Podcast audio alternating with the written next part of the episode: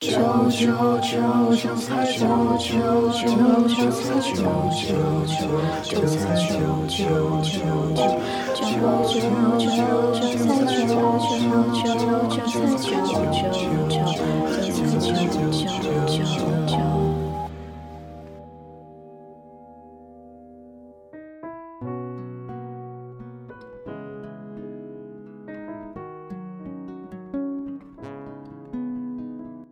这是一档由三个大学生制作的成长陪伴类闲聊播客。希望这档播客可以让我们和电波另一边的你共同成长。那么本期节目呢，我们要聊一聊在恋爱中恋爱脑的故事。对，然后这期节目里面，我们也是有一个嘉宾，我们的王叶平同学。哈哈，大家好，我是王叶平。呃，王叶平是呃吴梦雨的师弟，然后很可惜、没有邀请到一个不是恋爱脑的人，就是三个恋爱脑在聊这个事情。就是嗯，关于恋爱脑，我们很很想聊的第一个点就是，到底什么才是恋爱脑？你做到做一些什么样的事儿才能配得起这个名号？或者说，就是你在哪一个瞬间，你干了，就是你在恋爱中的哪一件事情，让你突然间意识到，完了，我好像长恋爱脑了。嗯，你看我的话，嗯，其实我人生中的很多事儿都是这样的。就最近的一件事儿吧，也是算人生中比较比较大的一个选择吧，就是呃来杭州上学这个事情，那就是一个比较恋爱脑的冲动了。那当时就想为爱走天涯吧，然后就、呃、来了杭州这样。哦，嗯嗯，因为我们俩比较像，我们之前节目里面也说过，就是在我们在之前后悔那一期节目里面，跟咱们 也聊过，就是说，呃，我跟程新宇我们两个人艺考的时候，就是都有这种因为 对方，然后选择放弃了某一所学校，最后来到了浙传。是的，那你有什么？你们两个嗯才是为爱冲锋。这这这这真的还好，我现在觉得也还好。就是那个，嗯、来这个团的选择也是我在那个环境下，呃，相对来说比较好的一个选择了。嗯，对，其实我觉得这个选择在我这里看，嗯，有恋爱脑的成分，但不完全是恋爱脑吧。因为其实我觉得这不算一个特别是就是特别坏的选择，比起那些高考为了为了自己的男朋友女朋友少做数学题的那种，我觉得这个程度算轻很多的了。哦，还有这种吗？天下之大，无奇不有吧？那你有什么就是跟恋爱脑相关的一些事情吗？就是配得上称作这个恋爱脑的一些事情？我的话，如果说以放弃什么什么事儿为一个标准的话，那也确实有。呃，比方说，因为我跟我女朋友是这个学期才开始谈恋爱嘛，然后在十一月份，就是大一刚开学，上课一个多月，那会儿就是我当时原本的集训的机构叫我回去帮忙了。嗯，就是呃，那些很多关系特别好的老师啊、同学啊，也都在那个时候回去了，因为他们大学的课程也可以网课嘛，就觉得呃回去代代课啊什么的也挺不错的，然后跟老师打一下关系什么的，毕竟这个东西也挺重要的嘛。嗯，不过当时我女朋友就不是特别开心，才谈恋爱谈了一个多月，然后就要去就要开始异地了，本来寒假就要异地，啊然后这个还要异地，就很不高兴。当时我就一个晚上时间跟她有点小的争执，不过可以说大部分的原因是因为她就没有去回原来机构代课这个事情。那还是放弃了一些东西的，因为你回原原来的机构代课的话，也是可以赚钱的嘛？对，而且主要是老师啊什么的，他们就会有很多的路子，啊，就是明白明白，咱们这个专业这种渠道、这种机会什么的都是挺宝贵的。嗯是的，我发现我们现在说起恋爱脑，好像就是下意识的反应会是为恋爱，然后放弃了什么，就是这个交换是嗯用恋用用某些东西去换取这个恋爱的时间或者是机会，嗯，这样会被称作这个恋爱脑。但其实有的时候会不会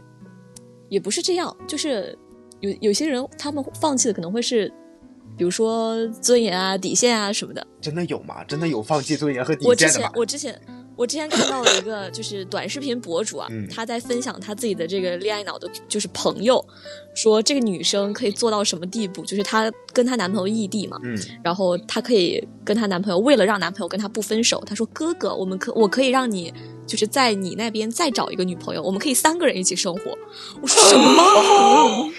什么？天哪，震碎我三这观。个这个啊，我觉得这几乎要脱离恋爱脑范畴了。呃就是去看一下心理医生吧。然后最后又使他们就是又使这个女孩分手的一个原因，是因为就也是恋爱脑，恋爱脑到了一定究极的地步，然后这个男生就分手了，是因为这个女生说，就是他们家那边特别的。就是看重风水啊这种东西，然后那个女生就在他们恋爱期间给这个男生看了一块墓地，啊，看了一块墓地，对，这有点离谱了，这已经然后他们俩就分手了人脑的范畴了，这都不是一个人类能够做出来的事儿了，我感觉。这真的虽然不太合适，但这已经不是一个人类能干出来的事儿了。我说这个网络世界和新媒体平台真的给我提供了很多就是前所未见的新鲜体验。天哪，要命了，真的是。那如果这这这是恋爱脑的话，那我们根本就是小打小闹啊。这个有点离谱了，属实是。嗯，我我其实觉得大部分的恋爱脑只是为了爱情付就可能出一些，对对对，呃，对自己的利益跟自己利益息息相关的一些事情吧。就是我前两天还跟我女朋友聊到这个事儿，就是嗯，呃，会排一个真的会排一个优先级来做取舍，嗯然后呃，可能自己会觉得这个付出只是我，嗯，我舍弃了一些可以获得的钱也好，然后呢，职位也好，名称也好，但是别人就会把这个行为称作是恋爱脑。哦，就是可能恋爱，就是那些所谓的恋爱脑的人，他们本身不觉得这件事情是，就是在付出很多东西，他们觉得可能就只是自己的一个表达喜欢的一个正常的方式，可能落到对朋友或者是就是第三方眼里，他就变成了一个恋爱脑的行为。对我仅仅是把跟对象相处的时间这个事儿排到了那个事儿的前面而已，就这样子。哦，那其实恋爱脑就是，呃，为了爱情付出了一些超出某些人标准的一个度吧，或者说是怎样，付出的那个度超出了某些人的标准。那这样的话，其实每个人定义恋爱脑的点也不太一样，就是呃，每个人接受的区间也不太一样。如果一个人比较自私的话，那可能他就真的没有什么可付出的。那他可能觉得 稍微付出一点的就是恋爱脑了。而且我觉得，就是判断是不是恋爱脑这个标准，我觉得不能以一方作为一个单一的标准来看，我们要看另一方他的这个反馈，或者是他的相对应的这个付出的标准是什么。呃，我昨天还在看那个，就是呃牛郎织女的故事。嗯，我我们不是就是我国这个神话故事的瑰宝，然后拍了很多个影视作品嘛，然后就会发现一个很很很有意思的现象，就是在每一个不同的影视作品里面，七仙女的这个形象，就是呃那个黄圣依版本的也好，然后霍思燕版本的也好，嗯他们的那个七仙女的形象，最后的结局都会是。呃，就是剃掉仙骨，沦为凡人，这是他们最后的一个结局。啊但是我们普遍就会觉得，就是黄圣依那个版本的，可能相对于霍思燕版本的女主来说，就会更恋爱脑一些。因为欢天喜地七仙就是霍思燕那个版本的七仙女，她的配合的那个董永是一个，就是呃，我愿意为了这个这个这个七仙女，就是你可以把放弃掉我自己我自己的生命，只要是她可以不那么痛苦，然后或者是怎么怎么样这样子。然后最后这个选择是因为王母这个形象把他们强硬的分开，哦所以这样子的话，我们就会不觉得七仙女在这个角色里面是很恋爱脑的，我们反倒是会觉得这样做是 OK 的，是值得的。但是反观到另一个版本里面，那个董永就会是一个比较呃扛不住诱惑呀，或者是以自己的利益更靠前啊。就像刚才王一平说的，他把自己的位置排到了他们两个共同体这个角色之前，嗯然后可能就会觉得那个人会更恋爱脑一些。然后我们也觉得不值得，就是所谓的挖野菜去吧。嗯，哎，那其实，在影视剧里很喜欢拍这种，就比如说，如果是两位神仙的话，对对对对那就是为了彼此抛弃自己神仙对对对的身份，作为一个凡人。如果是本来就是两个凡人了，那他们就会抛弃自己就是贵族的身份，沦为平民。本来就是平民了哦，抛弃自己的生命，就是影视剧很爱这样。但是这样，我们在影视剧中其实就是不会用恋爱脑这个事情来形容他们，就反而会把这个称作真挚的爱情。嗯，确实，因为以前在在那个挖野菜那个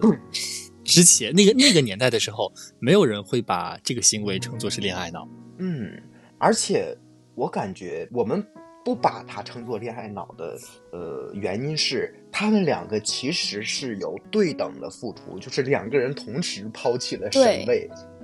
对对对对对对，嗯，就是像刚才那个那个欢天喜地七仙女那个版本里面，就是两个人同时为对方付出很多的时候，我们就不会觉得有一方是恋爱脑了，嗯，那现它就变成了一种嗯值得歌颂的伟大爱情。是的，是的，就是恋爱脑这个事儿，其实说白了就是剃头挑子一头热，对吧？其实细想是这么一回事儿。就是别人评判这个是不是恋爱脑的点，就在于对方有没有跟你有对等的付出。嗯，我觉得某种意义上来说是可以这么说的。嗯，就像那个，就提到影视剧，那就我想到的一个角色就是白素贞啊，她被大家说是恋爱脑，就是可能许仙并没有为了他们这段爱情抛弃跟白素贞同等的东西吧，付出同等的代价。但是我觉得许仙他也在这个这个叫什么是金山寺吗？我已经不记得了。金山寺这里就是洒扫了很多年，然后出家了很多年，一直在为他就是就是洒扫庭院呀什么的这种，他也挺辛苦吧？就是你不觉得那是一种赎罪，而不是一种付出吗？哦，就是你的意思是因为他们俩就是他的这些行为是在他们俩已经分开了之后，嗯，对，我觉得失去了才懂得珍惜。，对，是赎是一种赎罪，而不是在呃恋爱中的付出。嗯，那我觉得 影视形象中男性恋爱脑角色的巅峰果郡王，从就是跟甄嬛他们俩从那个凌云峰下来了以后，他干的每一件事我都觉得不能理解。就是从甄嬛的视角不，从我的视角来说都不能理解。可能甄嬛能理解，但我不能理解。就是一个上帝视角的观众，对吗？就是他做那些事情，嗯，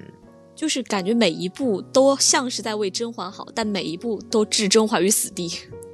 那这不是恋爱脑啊！无图的恋爱脑。但是如果按照我们刚才说的这个逻辑来去推推的话，他跟甄嬛两个人确实是有相互付出的，嗯，对嗯，确实是算是吗？算是吧。我我感觉也是，也有这种感觉了，就好像就是甄嬛也是嗯在为了他，就是放弃了自己的幸福，让他去，比方说什么跟浣碧啊、什么孟静娴啊，就各种各样的人，就这样子。但是他做的一些事情，就是正常人谁会没事在边关镇守的时候问自己嫂子安啊？这不有病吗？我真的。就他们两个这个身份导致的这样的问题嘛，对吧？就他们真的，嗯，其实我觉得这可能是《甄嬛传》这部剧引导我们去相信的这一对 CP 也好吧，应该是这样的。这应该是故事情节所需要的一些狗血的内容吧。但是，就是果郡王他确实是要比皇上这个角色更重情重义。他本来的人设也就是一个比较风花雪月的一个多情王爷嘛，他跟、嗯，呃皇上那种就是呃 怎么说呢，呃，就是雍正本老谋深算。雍正本来然后就是一勤于政个嗯嗯，因为雍正他不是在位的时候推出了很多改革嘛，所以其实嗯《甄嬛传》写的雍正感觉没有像历史上的雍正那么一样，就是呃，比如说有一部剧叫《雍正王朝》，那里边呃写嗯就是演出来的雍正，其实就是非常去他的重心就是放在国家的一些政事上，而不是后宫的一些事情。嗯因为视角不一样，就是《甄嬛传》，它是以一个后宫的女性视角来写的。我更倾向于《甄嬛传》是一部职场励志剧，就是写甄嬛一步一步升职的这样一个就是过程。我更倾向于《甄嬛传》是这样一部剧，它，呃，我觉得已经就是作为一个款现象级的神剧，已经超越了宫斗这样一个单一的元素。天哪，按照励志剧来说，也不是很励志。因为甄嬛的父亲是从四品官还是四品官来着？就是其实已经算是一个非常不错的职位了，在汉人里边，因为清朝嘛，就满啊、我说的升职是甄嬛从常在一步一步升到太后。啊这个升，明白。而且她是皇太后，不是普通的太后。对对对对对，你好严谨啊！你知道什么？就是影视剧中那个恋爱脑的形象吗？王一田。我看影视剧比较少，我只看之前的那个动画片儿，叫什么小这什么《锦鲤历险记小鲤鱼历小险记小鲤鱼历险记，》啊，小鲤锦鲤历险记，小鲤鱼历险记，那个那个王八那只小乌龟是吧？双面龟，啊啊啊！啊，对什么王八，人家是双面龟，人家有名字。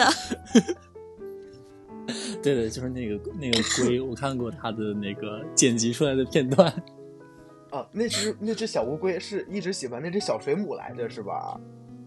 啊，我记得对是的，是的，小美美是的，对对对对，一直喜欢什么小乌龟、小水母，人家叫双面龟和小美美。好的，好的，啊好的。啊！我只知道那个主角叫小鲤鱼泡泡。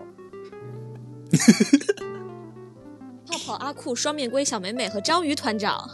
哎，那只乌龟都没有自己的名字吧？它只配叫双它叫面龟吗双面龟。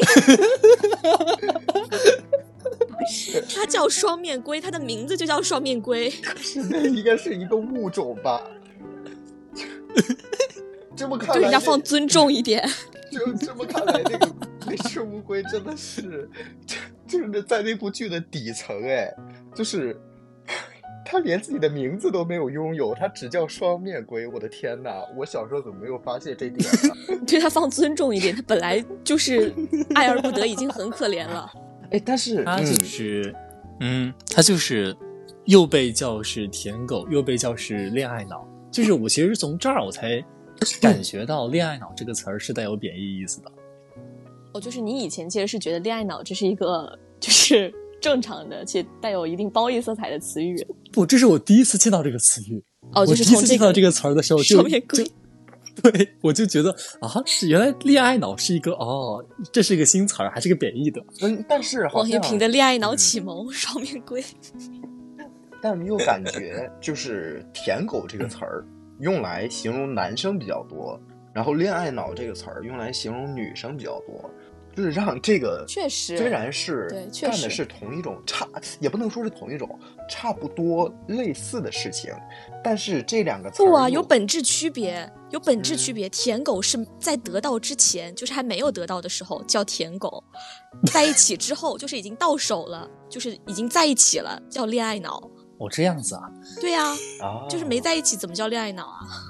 哦，那你说的也有道理，从你这个角度上看，确实是这样的。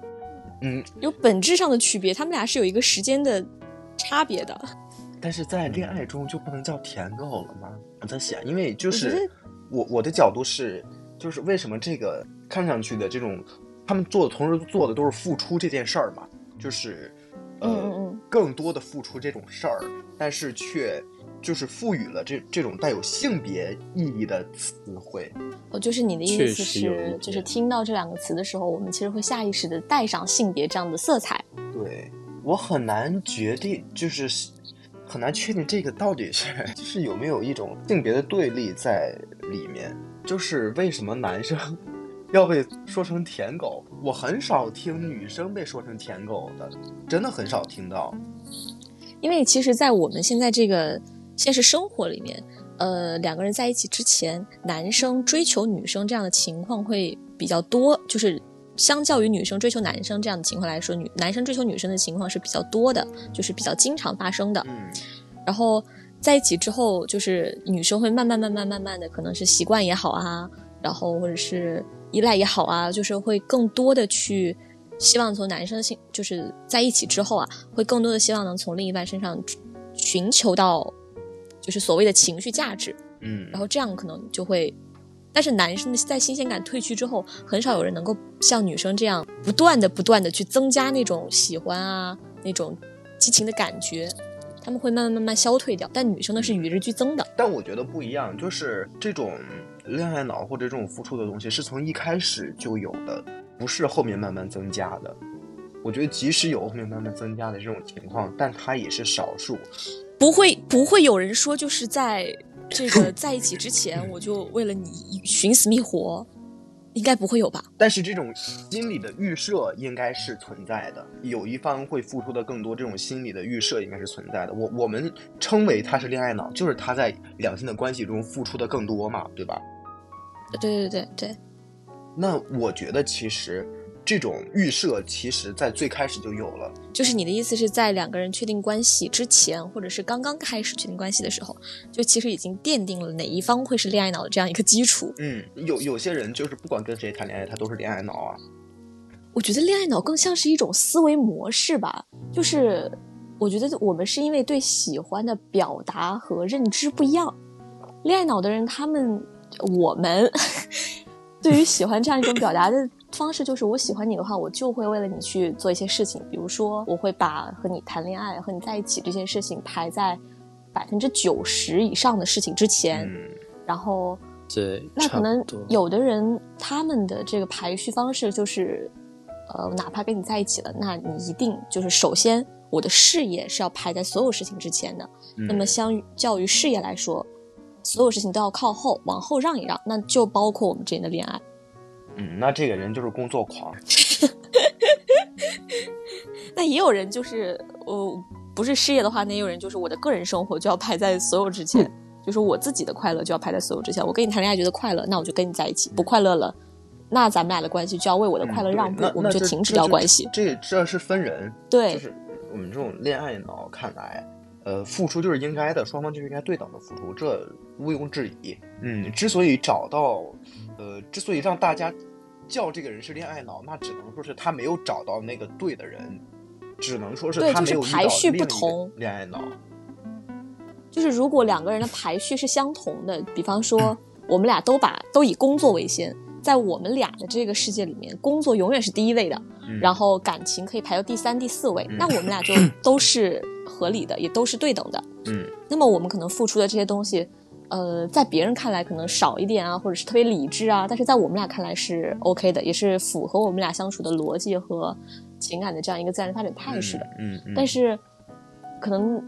就如果说我是一个把工作放在第一位的人，然后找了一个把爱情放在第一位的人，那在别人看来他就是恋爱脑。嗯，那在本恋爱脑看来，你说的前一种关系，双方以事业为重，这种关系是属于战略合作伙伴关系，并不是一个伴侣的关系。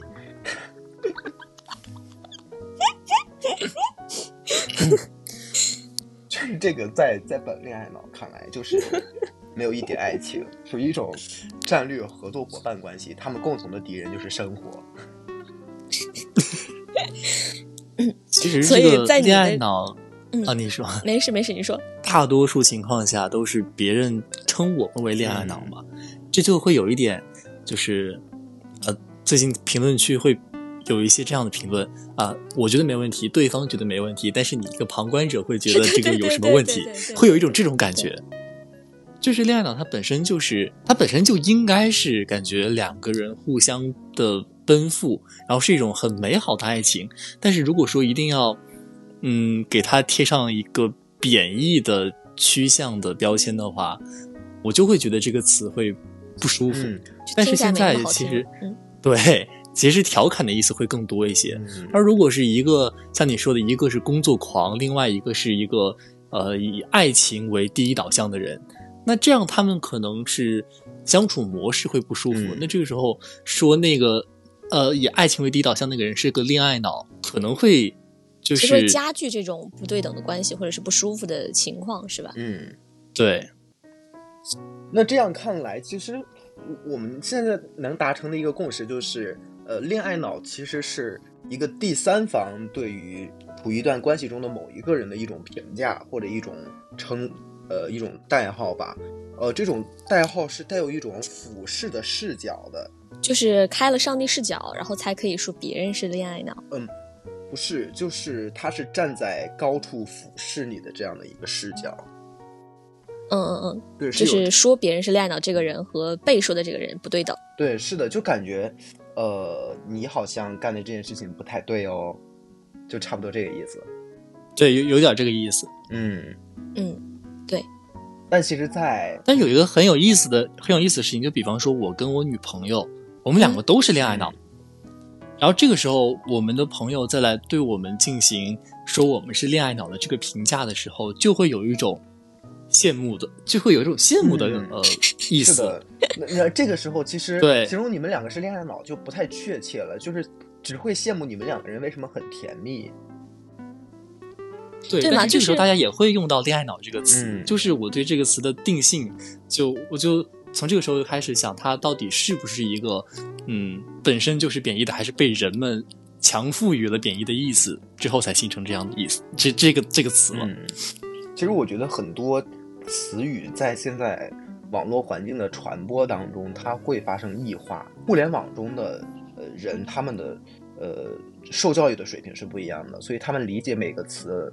呃意思，他们理解程度就会不一样。既然他们理解程度不一样，那当他们再用这个事情的，再用这个词的时候，那这个用的语境那就不一样，语境不一样，自然意思也就不一样了。嗯，大家有没有关注到，就是一些恋爱脑的热门事件？比如前几个月，来自我大山东的为爱冲锋的勇士。我记得之前呃 我们录某一期播客的时候，我们还在聊这个事情。我跟张恒鑫就我们在聊这个事情，就但是后面就没有再关注了啊。就是今天在录这期播客之前，我浅浅的打开小红书搜了一下，哈哈，结果就这件事情现在看来，就是一个彻头彻尾的谎言。骗局。对，嗯，叫做怎么看待这种事情呢？就是我们抛开他后面的事情不管，我们只看他前面他制制造的那些让别人相信的那些假象，我们只看他为了女朋友千里迢迢奔赴，骑共享单车从青岛骑到哪儿来着？是是骑到泰安吗？我这如果呃我不记得是骑到泰安了，反正挺远的。呃，如果真的是青岛骑到泰安的话，那真的非常远，三天三夜。你们怎么看这个事情？我不了解这个事儿啊，但是就是我我我就只听这个从青岛骑到泰安这，骑共享单车从青岛桥，他，他是为了什么事情吗？因为我不太了解这件事情他。女朋友出轨了，是这样，他跟他女朋友好像就是很早就认识了，然后呢，他去他是打工，然后呢、给他女朋友赚学费，嗯结果就是传出来他女朋友在校内跟别的男人在一起了，然后还怀孕了，嗯当时传这么个事儿，是的，然后他就很气愤，一怒之下骑共享单车骑了三天三夜，骑到他女朋友学校，然后呢翻进了校门，在保安的围追堵截之下，冲到了他女朋友宿舍，哦，没冲到女朋友宿舍门口，在学校里面迷路了，然后就是周围围的都是人，他就在学校里面就是四处喊，显得很茫然的样子。当时就是大家看他这个样子特别的可怜心疼，对，就是就是我们不管然后他后面是去带货了，是对吧？对对，后面是去赚钱的，就是，嗯，就是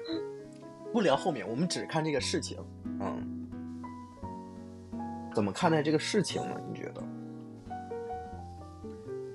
哎，我觉得首先他从青岛骑到泰安这个骑共享单车这件事情，给我的第一感觉是这哥们儿身体素质不错。这个不是重点，就是可能呃某一方出轨这些事情，我们在这几年的这热搜啊，什么明星八卦呀，看了很多很多了。呃，我觉得解决这个问题的，如果这件事情是真的，解决这个问题的办法有很多种，你可以打电话，可以打微信，可以打视频，可以呃发短信，什么各种各样的事情都可以解决。嗯，我不是很理解的一个点是骑三天三夜车到到他这个学校，而且通过他后面迷路的这个行为，很明显能看出来的是他对他这个校园并不熟悉。嗯，我有点不理解的是，就是把自己千里迢迢置身于一个完全陌生，甚至是对他来说，甚至是有点危险的环境里面，让自己处于一个完全弱势的情况、嗯处境。我觉得这个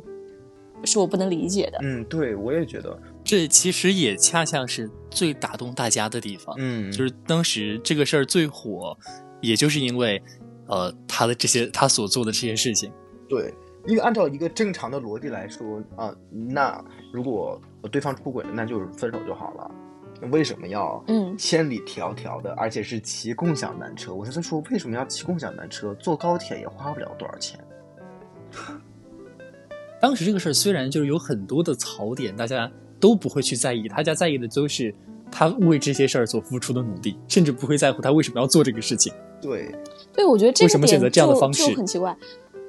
我觉得反倒是他后来去带货，就使得这件事变得合理起来了。对，对对对反而也是现在想才觉得这个事儿可合理了反了。而形成他后面去带货了，他前面做的这些事情就合理了。但如果他后面不去带货，真的就是一个正常的人去做这些事情，我会觉得这个人好像有点问题。他如果后面就是销声匿迹了，我就觉得这个人肯定是精神有点问题，就是肯定是有点偏执。咱们说啊，有点偏执，对对对对对而且就是脑子转不过来。咱说坐高铁挺好的，两百多块钱，青岛到泰安的话，最多三百，应该不会超过三百。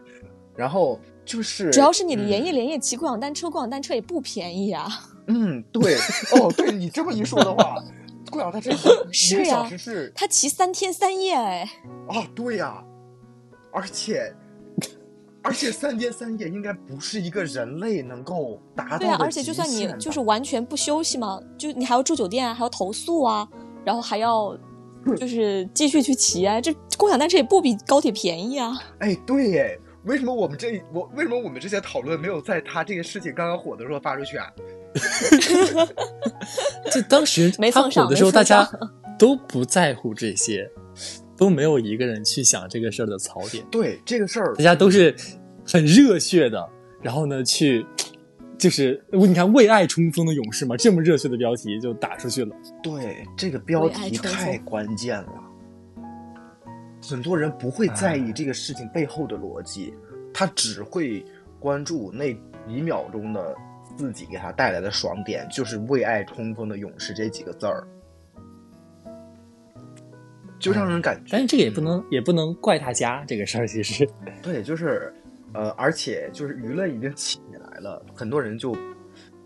下意识的就跟着舆论的大流走，是的。就是，嗯，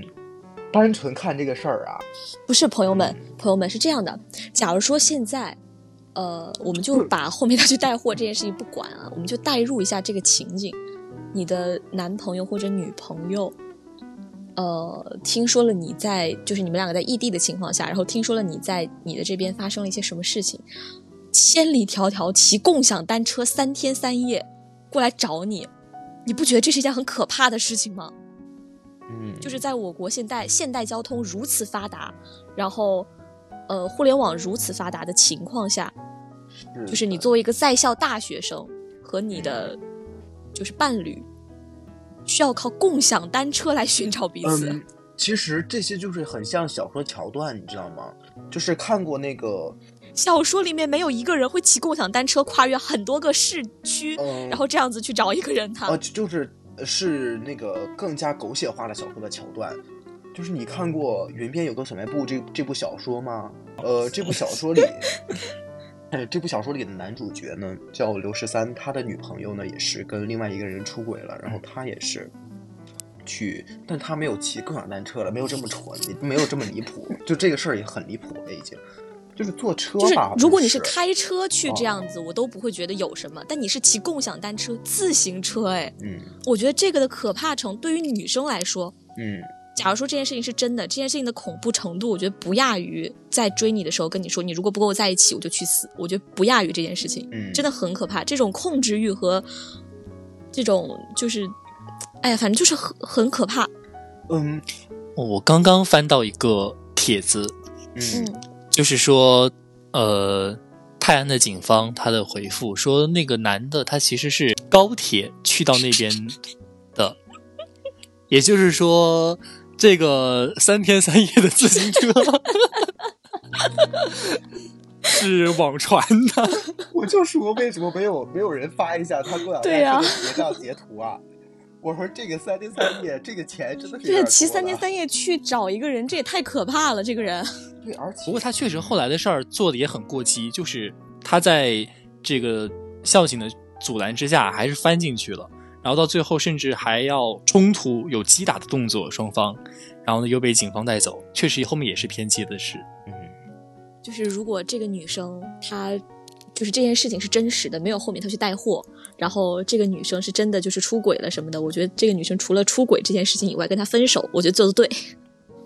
嗯，真的，但是 除了在道德上谴责他是的，是的除了，在道德上啊谴责他之外，我觉得没有办法责备他。这个女生做的对，对对。太偏激了，这个男的。我怀疑这男的就是看了《云边有个小卖部》这部小说。那你要这么说，嗯他应该是看了我们关云长《千里走单骑》。关云长也不能骑共享单车呀。他至少不用自己用脚蹬。那倒是，那倒是。哦，那还不如关云长，还不如。就是千里，就是这个为爱为爱冲锋的勇士，让我们的中华文明瞬间倒退几千年。嗯，就很奇怪啊！大家站在这个事后的角度想想，为什么能有那么多漏洞，大家都不去管呢？就真的很很容易共情吧，只能说是这种，呃，骑共享单车代表了这个男的可能没什么钱，嗯，然后对呃，骑这么久代表这个男的可能对这份感情非常的真挚，一个没有什么钱的，然后爱情对爱情又非常真挚的人，很容易让大家共情，嗯，然后那个女生可能在学校里找了另外一个，可能她大家虽然不知道另外一个人什么呃社会身份或者什么呃身份背景吧，但是大家可能会自 动带入一个他起码要比这个男生强的一个身份，感我觉得觉他就他就有人有意为之，就是要抹黑这个女性的对 一些形象。他就是因为他是在校内出轨嘛，就是会给他贴上一些什么不忠啊、不贞的标签也好，就是之类的。肯定是有人刻意，就我们当然是我我们事后来看，当时也很气愤啊。嗯，对，是的，嗯，其实这样的话就很就是舆论引导吧，我只能觉得这个舆论引导真的挺可怕的。通过这件事儿，是的，是的。嗯，我不知道你们身边有没有这种朋友啊，就是这个人反反复复，并且痛苦着爱着伴侣，就是这种人应该是非常典型的恋爱脑了，对吧？就是嗯不断纠缠在一起吗？就是反反复复痛苦并坚持着。两个人都是，我只能说这两个天作之合。没有，你说是哪两个？没有，我我的意思是，就是那种反反复复分手，然后又复合，然后纠缠在一起，双方都很痛苦，但又坚持在一起，这种天作之合。啊，不是，我说的是只有一个人反反复复且痛苦。如果两个人反反复复都痛苦的话，那确实天作之合了。那种人就适合在一起，他们就应该在一起对。这是他们俩的相处模式，没有人有资格指手画脚。对，是的，就是你们身边有这种朋友吗？给我俩都说沉默了。沉默了。这个这个话题，吴梦陷入雨应该有回忆发言权。吴梦雨是有这种朋友的。硬 Q，真的，吴吴梦雨是有这种朋友的。然后其实，嗯，我感觉我我有点像这种人，就是，嗯，就可能爱自己爱的少一点吧，我我这么觉得，嗯。我的这种没有没有，张海清又不在这个会议室。我们的吴梦雨说，他的这种朋友此刻都在这个会议室里。就是就是痛苦，而且又反复的，就就是爱着这个人，就很在外人看来很奇怪，我觉得，嗯有我我确实有一个这样的朋友，嗯他们两个就是，呃，很奇怪的一种爱慕关系。嗯嗯，那个怎么说？女生，那个女生对于那个男生，不像是恋人之间的爱情，更像是因为那个男生曾经对她做过某一件事儿，然后她就对那个男生产生了一种仰慕的情感。嗯嗯就是这种更多一些。嗯但是吧，她又因为这个情感想要跟那个男生在一起，嗯嗯，就是把爱情和某一种情感混淆了。是的，嗯然后就出现了一种很新奇的恋爱脑。他们那个女生当时来让我劝她，让我劝她本人嗯，不要跟那个男生在一起。我劝了两个月之后，他们还是在一起了。啊，那其实就是，嗯，他其实已经打定主意了，只是想让你就是减缓一下这个进程而已。就是也许是的，嗯就是没有因为爱情而恋爱，就像是打个比方，就像是呃为了结婚而去结婚，或者说是没有因为为了需要达到自己的某一个心愿的感觉。对不，这个女生是对这个男生有感情的，只是不是爱情。对，对，不是爱情，嗯，就可能是一种想要报答吗？还是怎么着？崇拜，有有对有都都有一些，然后呢就已经混淆的分不清楚了。啊，就是多种复杂的情感混杂在一起，可唯独不是爱情。然后他们最后分手了，也算是修成正果吧。天哪，真的是，唉，你就很难理解呀。啊，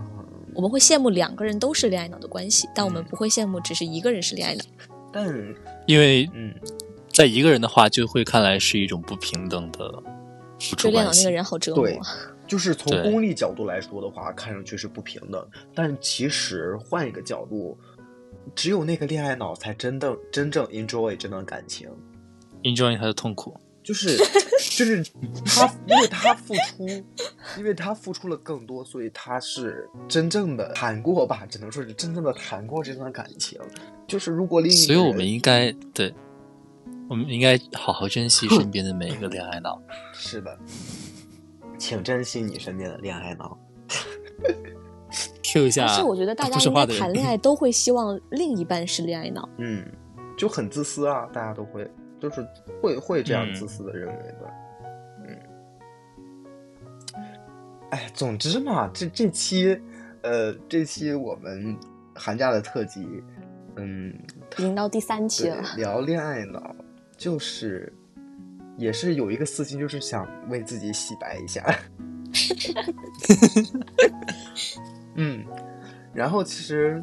我们聊到现在聊了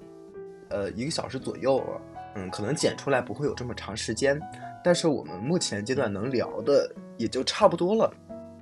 嗯。对，嗯，那我们就进入我们的呃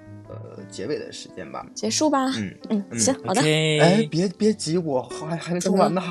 啊，欢迎各位在小宇宙、苹果播客、网易云音乐、QQ 音乐和谷歌播客收听《韭菜大学生》。如果你是用苹果播客来收听我们的节目，希望能够给我们一个五星好评。是的，谢谢各位。然后我们今天的节目到这儿就结束了，我们下期再见，拜拜。拜拜。Please don't go. You know I can't do this on my own. Oh, how I've learned so much from our time. If you stay,